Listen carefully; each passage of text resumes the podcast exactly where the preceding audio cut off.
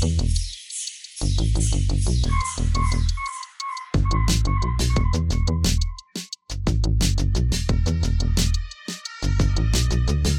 Medizinprodukte-Talk. Ein Podcast der Deutschen Gesellschaft für Qualität.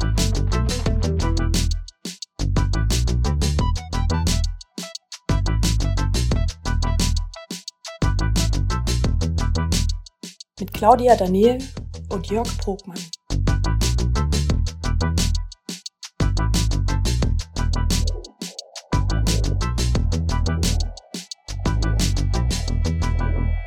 Hallo Claudia, cooles Gemäuer. Hi Jörg, ja schön, dass du mit hier bist. Den Eingang findet man nicht wirklich leicht.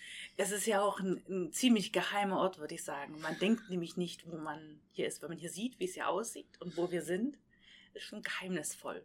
Wir sitzen in einem Proberaum von äh, einer Band, die sich unter einer Kirche befindet. Aber erstmal kurz zu uns. Ja, einerseits Jörg Brogmann, ich bin seit kurzem Mitglied der Leitung äh, im Regionalkreis Berlin der Deutschen Gesellschaft für Qualität, arbeite seit 2018 für einen kleinen Medizinproduktehersteller, behandle da das äh, Qualitätsmanagementsystem, mache äh, Qualitäts- oder betreibe auch die operative Qualitätssicherung, beschäftige mich mit Risikomanagement und auch anderen regulatorischen Angelegenheiten, wie zum Beispiel der Produktzertifizierung und der technischen Dokumentation. Und ansonsten betreibe ich natürlich ähm, aus rein persönlichem Interesse eben auch in der DGQ so ein bisschen das Thema der Medizinprodukte voran, beziehungsweise versuche ich das voranzutreiben seit 2018 mit einem kleinen Team hier in Berlin, wo ja auch du dazu gehörst, Claudia. Aber erzähl doch erst mal kurz von dir, was du so machst. Ja, ich bin auch DGQ-Mitglied, allerdings nicht in der Leitung vom Regionalkreis, aber Gründungsmitglied vom Medizinprodukte-Talk. Vom Hintergrund, ich bin Physiker, promovierte Biophysiker, ähm, bin nach meiner Promotion direkt in ein Startup für Medizintechnik in Berlin eingestiegen habe dort den Bereich Regulatory und QM mit aufgebaut, bin in ein anderes Startup gewechselt und bin jetzt seit vier Jahren für ein Consulting-Unternehmen tätig, die Link Medical. Wir beraten und sind aktiv in allen Umsetzungen, die es darum geht, halt ein regulatorisch sicheres Produkt zu entwickeln, ob das jetzt ein Arzneimittel ist oder ein Medizinprodukt. Und ich gehöre da zum Team der Medical Device Manager.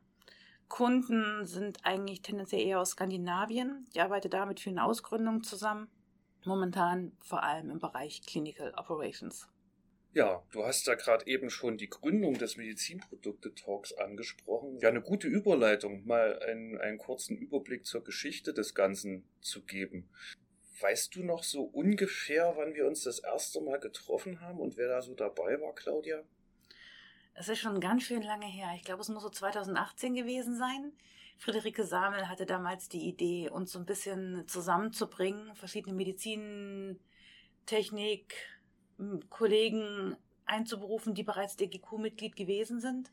Und so saßen wir in der Geschäftsstelle, du, ich, Christian Sobotta, Sascha Tornow, mhm. und wir hatten überlegt, was wir machen könnten, ob wir was gemeinsam auf die Beine stellen, um zu ermöglichen, dass wir uns einfach auch mal austauschen können. Ja, weißt du, weißt du eigentlich noch genau, wie das, wie das dazu gekommen ist? Also ich kann mich erinnern, dass ich Peter Stresemann mal irgendwann drauf angesprochen habe. Es muss, glaube ich, ein, ein DGQ-Qualitätstag gewesen sein. Ich denke, das war 2017, habe ich ihn das erste Mal drauf angesprochen, ob es da nicht auch irgendwie was gäbe. Ähm, ja, irgendwie kam es dann so, dass ich dann gerade äh, seit April 2018 bin ich äh, bei meinem jetzigen Arbeitgeber und damit ging es dann bei mir eigentlich auch los, dass ich mich tiefer mit dem QM für Medizinprodukte befassen musste. Und da eigentlich auch immer ein bisschen noch nach, ein bisschen hilfesuchend nach, nach Ankern gesucht habe. Äh, und daraufhin hatte ich Herrn Peter Stresemann mal angesprochen, der meinte, hm, ich habe da so eine Idee, ich habe da schon eins, zwei Leute. Also es muss schon irgendwie, äh, ich denke mal, dass entweder Sascha Torno oder auch du, dass ihr Peter, also dass wir uns alle drei unabhängig an die DGQ gewandt haben. Denkst du, dass das müsste eigentlich so gewesen sein, mhm, ne? Und dann kam es, dann kam es dann dazu, dass wir uns dann das erste Mal getroffen haben. Ich glaube, wir haben dann noch einige Vorbereitungsrunden weitergemacht. Erstmal mit nur einem ganz groben, groben Gerüst, an dem wir uns eigentlich so entlang gehangelt haben. Ne? Und dann glaube, im Mai 2019 haben wir dann den ersten Medizinprodukte-Talk in den Räumen der Landesgeschäftsstelle Berlin organisiert, wo dann auch über 20 Teilnehmer da gewesen sind. Fand ich eigentlich faszinierend. Ja, es war die Zeit des großen Umbruchs. Das klingt jetzt ein bisschen, als würde man die Geschichten von früher erzählen, aber letztendlich alles, was vor der Pandemie passiert ist, ist ja doch irgendwie eine andere Zeit. Wir haben uns zu 20 in einen Raum gesetzt und haben Themen besprochen. Es war wahnsinnig interessant, zum ersten Mal so viele Vertreter aus Medizintechnikherstellern aus Berlin tatsächlich vor Ort zu haben und miteinander zu sprechen. Und es waren nicht nur Medizinproduktehersteller, wenn ich mich recht entsinne, war auch ein Vertreter einer benannten Stelle dabei, der selbst auch als Auditor und äh, Produktzertifizierer unterwegs gewesen ist. Ich fand, das war eine, sehr, sehr inspirierende Geschichte eigentlich und äh, das hat uns motiviert, mit dem ganzen Thema weiterzumachen. Im Mai 2019 hatten wir den, den ersten Talk. Was haben wir da eigentlich behandelt? Das ging, glaube ich, ganz generell um die MDR. Sie stand ja kurz vor der, vor der scharfen Einführung. Seit zwei Jahren gab es die damals schon, die Medical Device Regulation, als Ersatz für die MDD.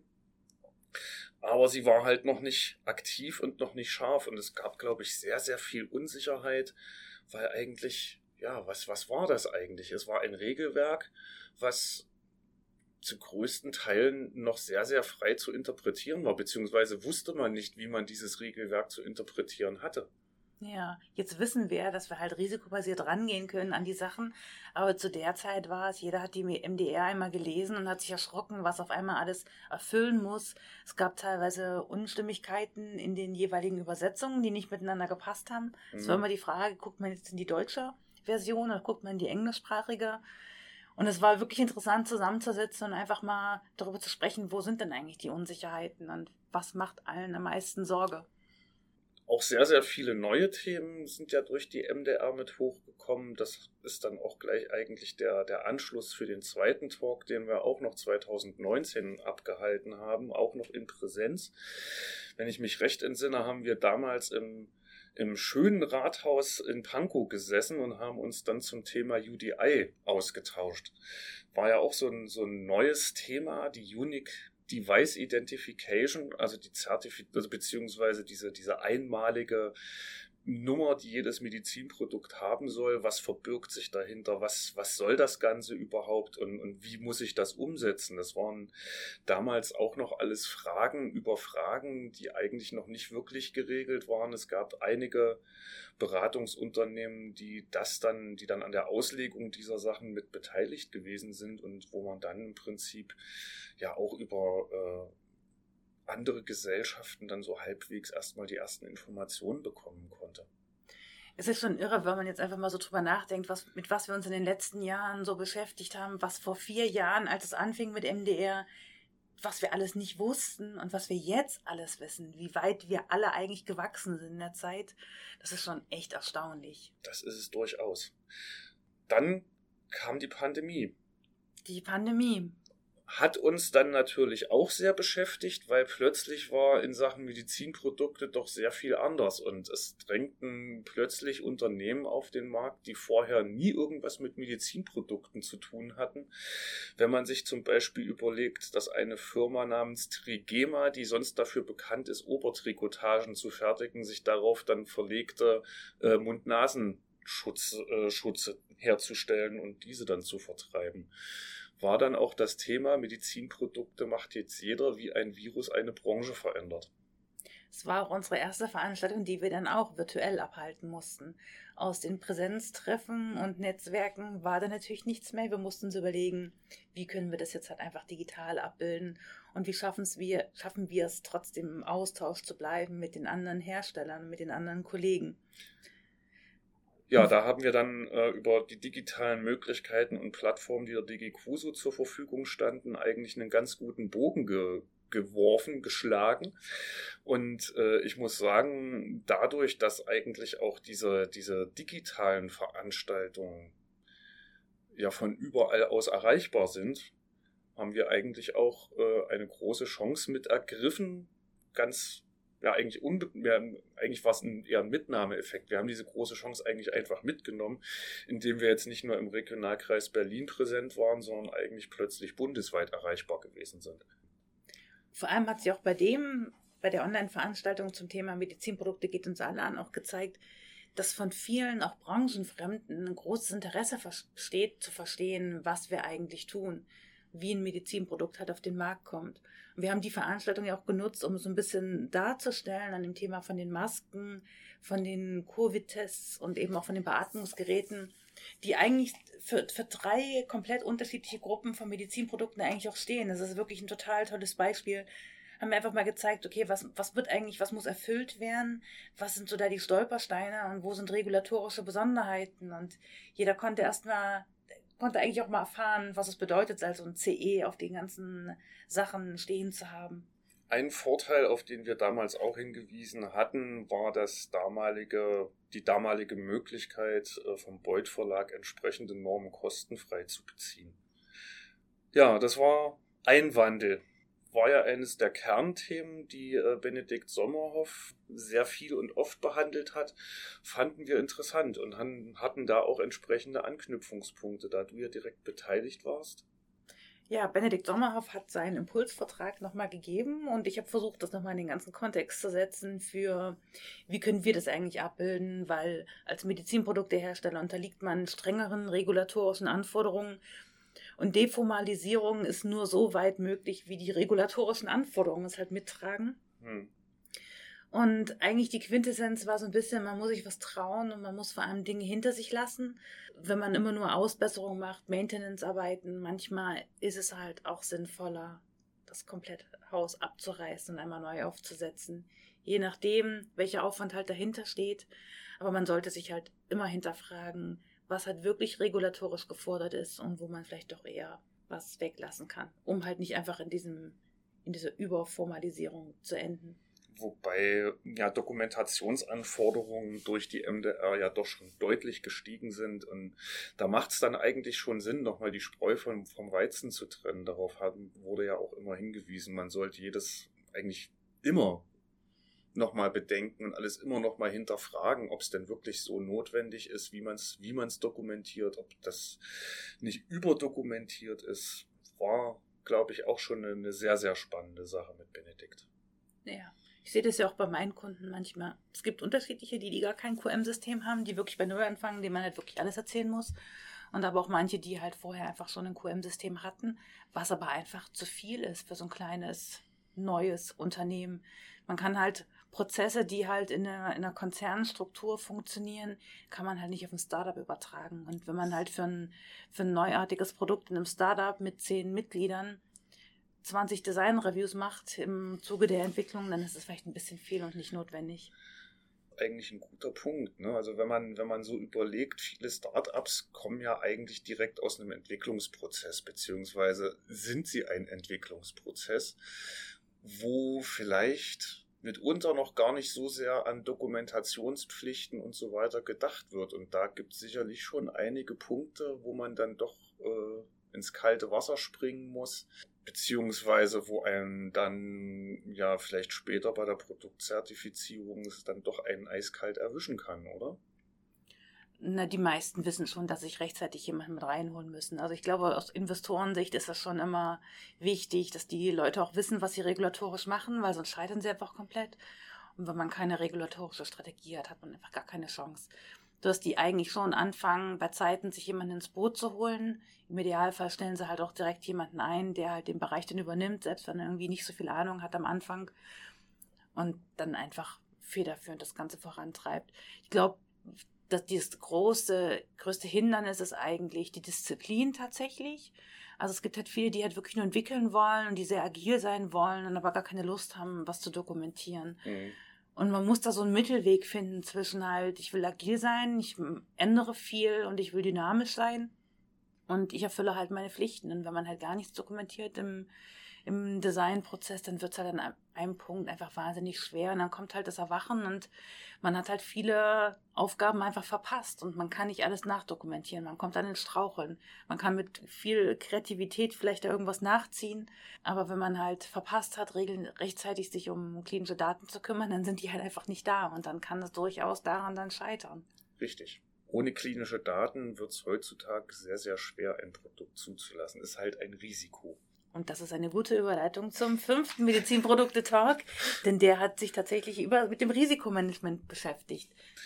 Wenn ich mich recht entsinne, habe ich bei dieser Veranstaltung so mal kurz umrissen, wie das Risikomanagement in unserem Unternehmen aufgebaut ist und wie sich das im, im Laufe der Zeit von 2018 an entwickelt hat. In die Zeit äh, kam ja zum einen die Normenrevision der entsprechenden ISO-Norm der 14971, die dann äh, unterfüttert wurde mit der ISO TR 24971 und äh, einen entsprechenden Umbau des Risikomanagementsystems notwendig macht. Das war bei uns damals die Ausgangslage, dass auch in einem in einer Produktzertifizierung durch den Auditor bemängelt wurde, dass das äh, Risikomanagement nicht äh, normkonform aufgebaut war und so gab es dann ja erstmal einen Schulungsbedarf.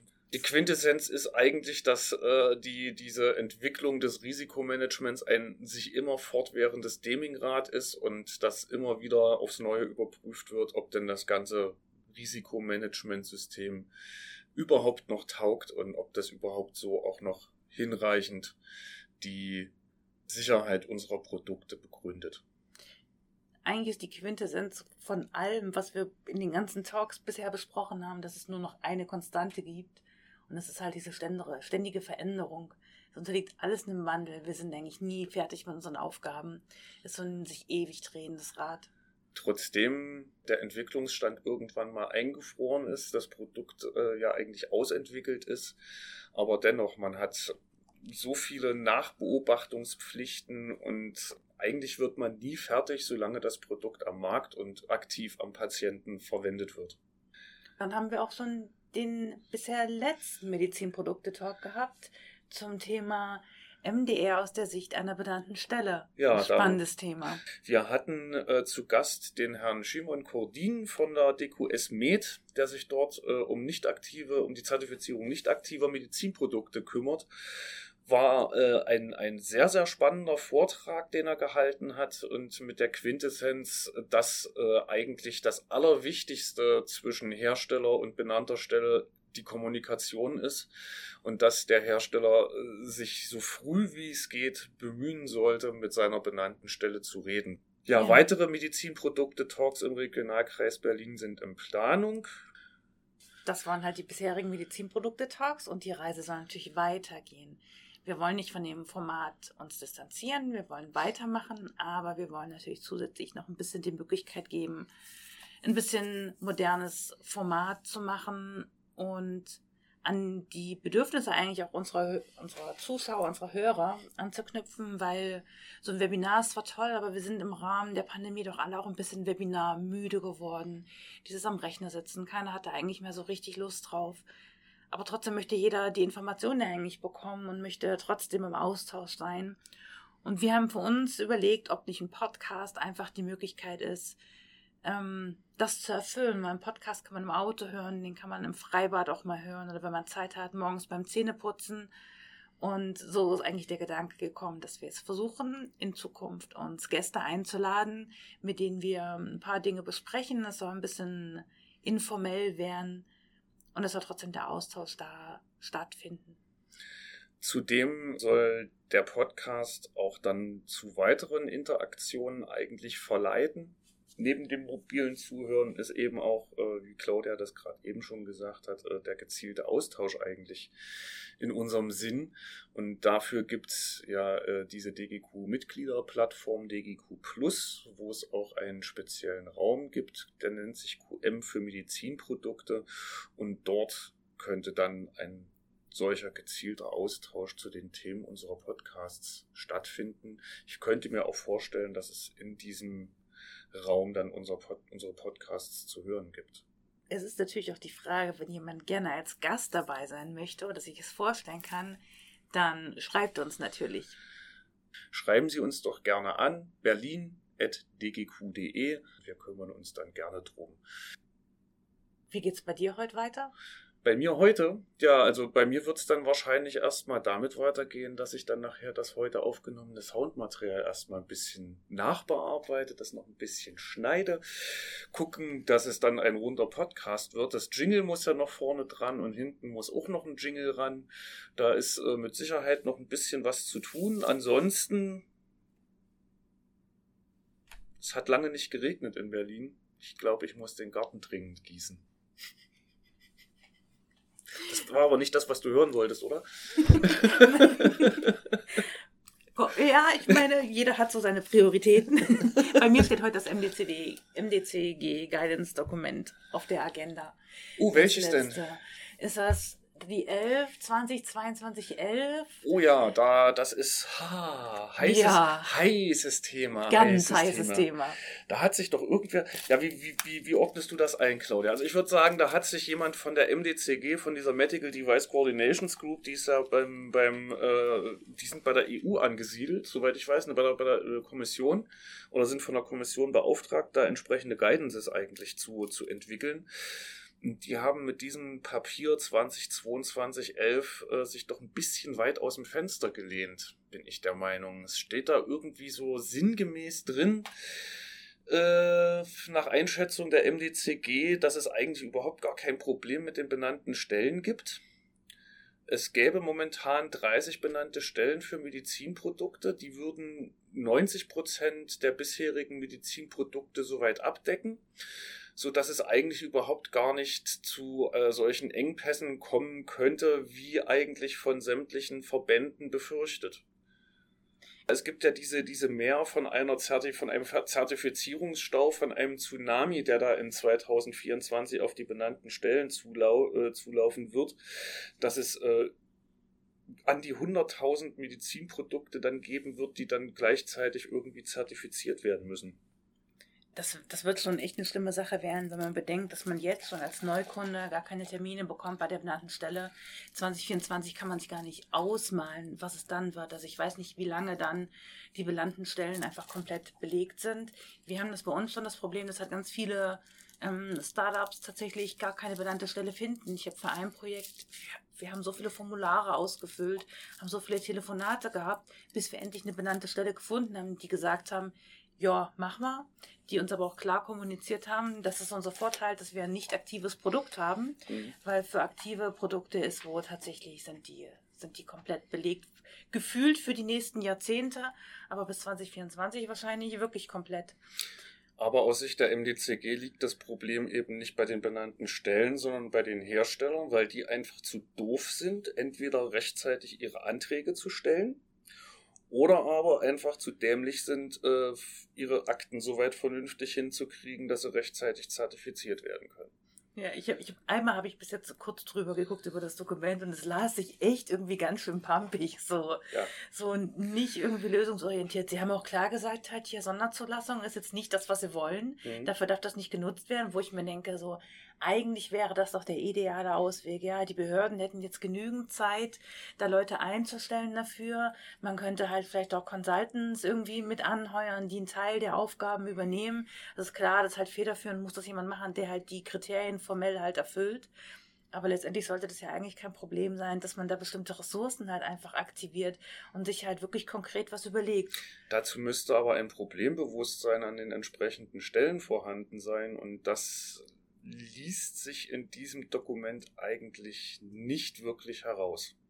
Es ist erschreckend, oder? Wie die Politik da in dem Moment wirklich so weit ähm, vorbeiläuft an dem, was halt wirklich die Hersteller betrifft. Und ich meine, wir haben nun mal das drohende Szenario, dass es einfach einen Versorgungsengpass gibt. Es ist ja jetzt ja. schon, dass Produkte, die halt nicht so einen großen Markt haben, wie gerade halt irgendwelche Spezialprodukte für Kinder, ne, für, für Kinderherzen, für, für OPs. Du denkst, Produkte, du denkst an diese, an die, an die Stents für Säuglinge? Mhm, mhm. Die jetzt halt einfach, ne, nicht den, den großen ähm, Benefit, also nicht den Benefit, den großen Umsatz reinbringen, ja. aber halt für diese Patientengruppe natürlich essentiell sind.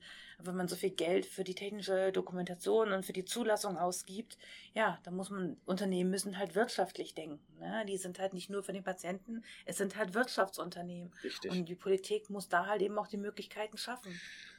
Und eigentlich auch ein sehr, sehr guter Punkt. Also ähm, ich sehe es auch so. Wenn, also ein wirtschaftlicher Punkt ist ja unter anderem auch, dass sich ja die Zertifizierungskosten deutlich versteuert haben. Ich sehe es bei uns, äh, alleine die, die normalen Audits sind schon mal deutlich teurer geworden, weil ähm, jetzt mehrere Pflichten zusätzlich hinzugekommen sind, die Prüfaufwände sind gestiegen. Die Produktzertifizierung ist etwa um einen Faktor 3 äh, teurer geworden.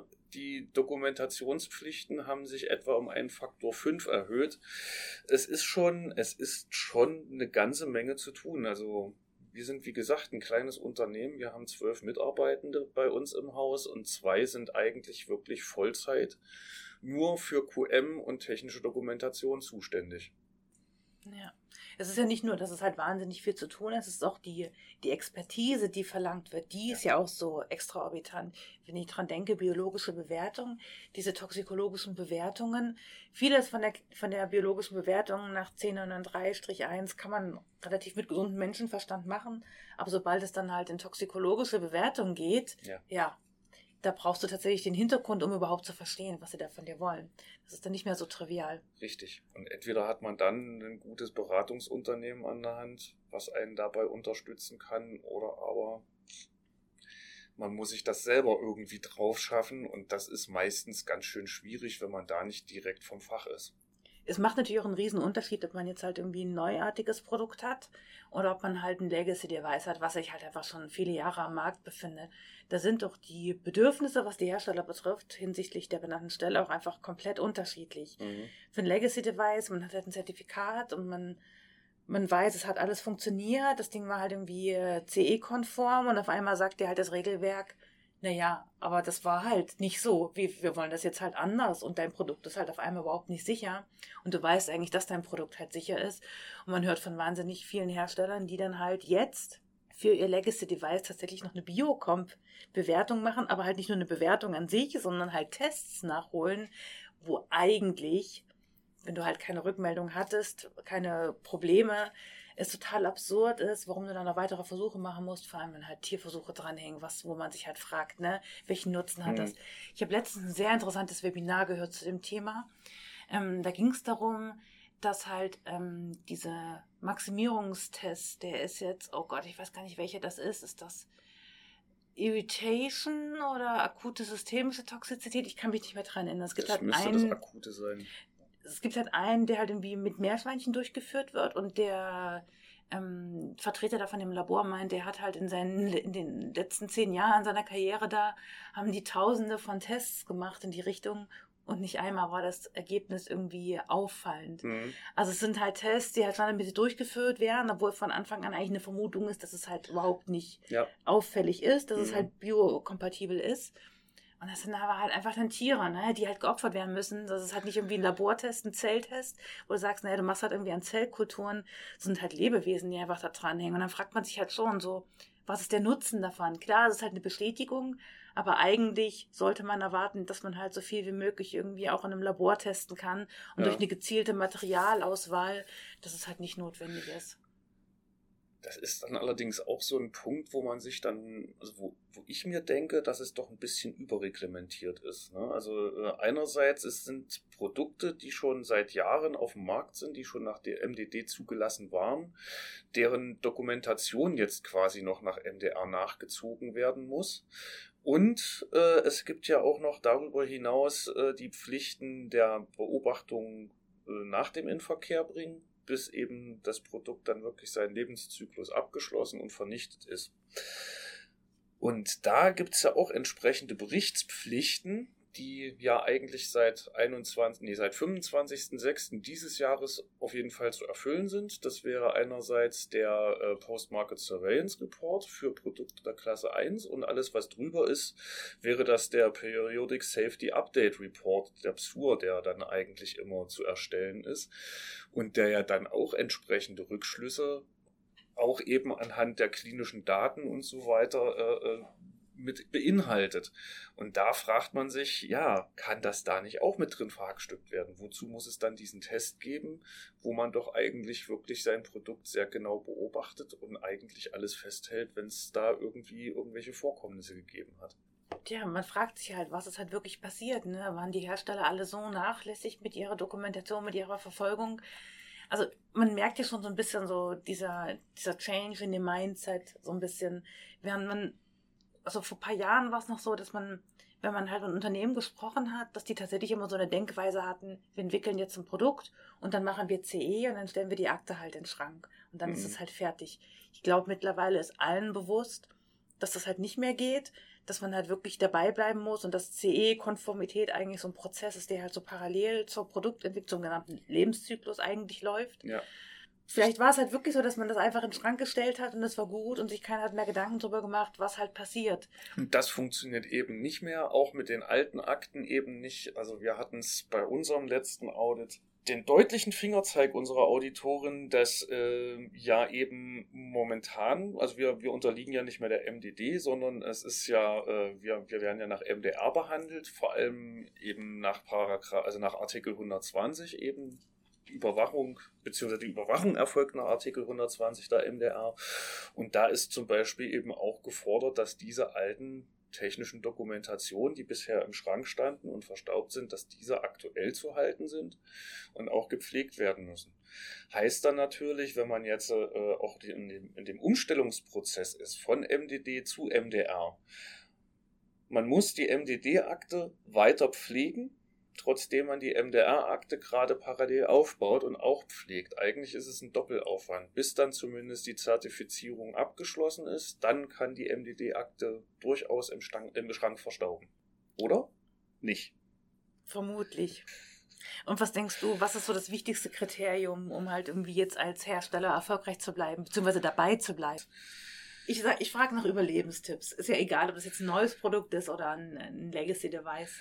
Also die, die dringendsten Überlebenstipps sind eine, eine wirklich lückenlose Marktbeobachtung, Beobachtung der Konkurrenzprodukte, äh, schauen in allen verfügbaren Quellen, was gab es für Vorkommnisse, was sind für Risiken. Äh, das, das Risikomanagement für die Produkte sollte äh, top aktuell sein, das sollte regelmäßig reviewed und überarbeitet werden. Jedes kleinste äh, Zipfelchen, was da irgendwie äh, aufkommt, jedes neue Risiko sollte umgehend sofort damit betrachtet werden und da Eingang finden.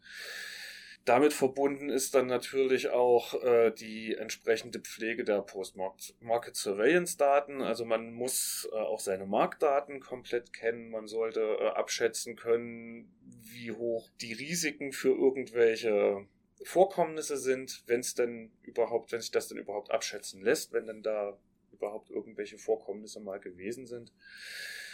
Also Post-Market Surveillance, ganz, ganz wichtig. Risikomanagement, ganz, ganz wichtig. Gebrauchsanweisungen sollte auch immer aktuell sein. Das sollte natürlich auch harmonieren mit den äh, Angaben, die im Risikomanagement schon vorhanden sind. Ich glaube, dass auch wichtig ist, die Prozesse an sich anzupassen, das halt viel mehr den Austausch von allen Mitarbeitern ermöglichen. Gerade der Vertrieb, ich glaube, das wird noch so ein bisschen stiefmütterlich behandelt, dass der Vertrieb ja nicht nur dafür da ist, ähm, dem Kunden was zu verkaufen, sondern auch eben am Kunden dran ist und direkt eigentlich die Meldung bekommt. Und ich glaube, dass da bei einigen Unternehmen tatsächlich noch Verbesserungsbedarf ist, die tatsächlich besser einzubinden und da Rückmeldeprozesse zu etablieren, um halt auch die Post-Market Surveillance eben regulatorisch zu erfüllen. Das geht einfach mal nicht ohne Vertriebler, die am Kunden sind. Und ansonsten ja, die Kommunikation mit der benannten Stelle haben wir vorhin hier schon gehabt. Ja. Es ist halt einfach wirklich Kommunikation, was halt so der Schlüssel ist. Und halt wirklich das Hinterfragen und Beobachten, aber natürlich auf eine smarte Art, ohne sich halt dann irgendwie zu verstricken in halt einem wahnsinnig großen Aufwand. Und Und das ist vermutlich das, was halt so unsere Kernkompetenzen momentan sind, ja. dass wir halt schaffen, irgendwie mit verschiedenen Menschen zu reden, zu kommunizieren, mit verschiedenen Stakeholdern auch, die im Unternehmen halt sind, die Schnittstelle zur benannten Stelle zu haben. Und das ist ja eigentlich das, was wir halt hier in unserem Podcast eigentlich auch abbilden wollen. Man sollte sich das Leben nicht gegenseitig schwerer machen, als es eh schon ist. Es gibt auch von der benannten Stelle meistens viele, viele Tipps, wie man der benannten Stelle helfen kann, äh, dass die dann ihre Arbeit machen. Das kommt einem manchmal zwar so vor, wenn man da diese ganzen Formblätter füllt, als würde man sich gerade selbst auditieren und eigentlich gerade einen Auditbericht vorbereiten, aber es reduziert dann doch den Aufwand der benannten Stelle und am Ende spart das eigentlich bares Geld. Das wäre eigentlich sinnvoll, oder? Von den benannten Stellen, wenn die ihre Checklisten einfach schon mal zur Verfügung stellen würden, dass man sich quasi selber schon mal das ausfüllt und dann feststellt, ach so, das erfülle ich ja alles gar nicht. Dann braucht man die benannte Stelle nämlich gar nicht zu beschäftigen. Oder man sieht dann zumindest da schon mal, was einem eigentlich alles noch fehlt und kann dann das zumindest noch irgendwie beseitigen, bevor man den Antrag wirklich einreicht. Ja. Es ist nicht einfach. Es kostet viel Schweiß, viel Mühe. Aber ich denke, mit solidem Arbeiten kriegt man das dann doch halbwegs hin. Und gehen wir jetzt noch ein Eis essen? Ist eine gute Variante. Ich bin, noch ein Eis geht auf jeden ich bin, Fall. ich bin etwas unterzuckert. Das ist, da muss was rein langsam. Ich mach dann jetzt mal aus. Ach ja, stimmt, genau. Ne? Mach mal, mach mal, mach mal jetzt mal Stopp. Idee, Konzeption und Hosting Claudia Daniel. Aufnahme, Hosting und Postproduction Jörg Brogmann. Freundlich unterstützt durch Lauren Wilgeroth und Schnoxy Music.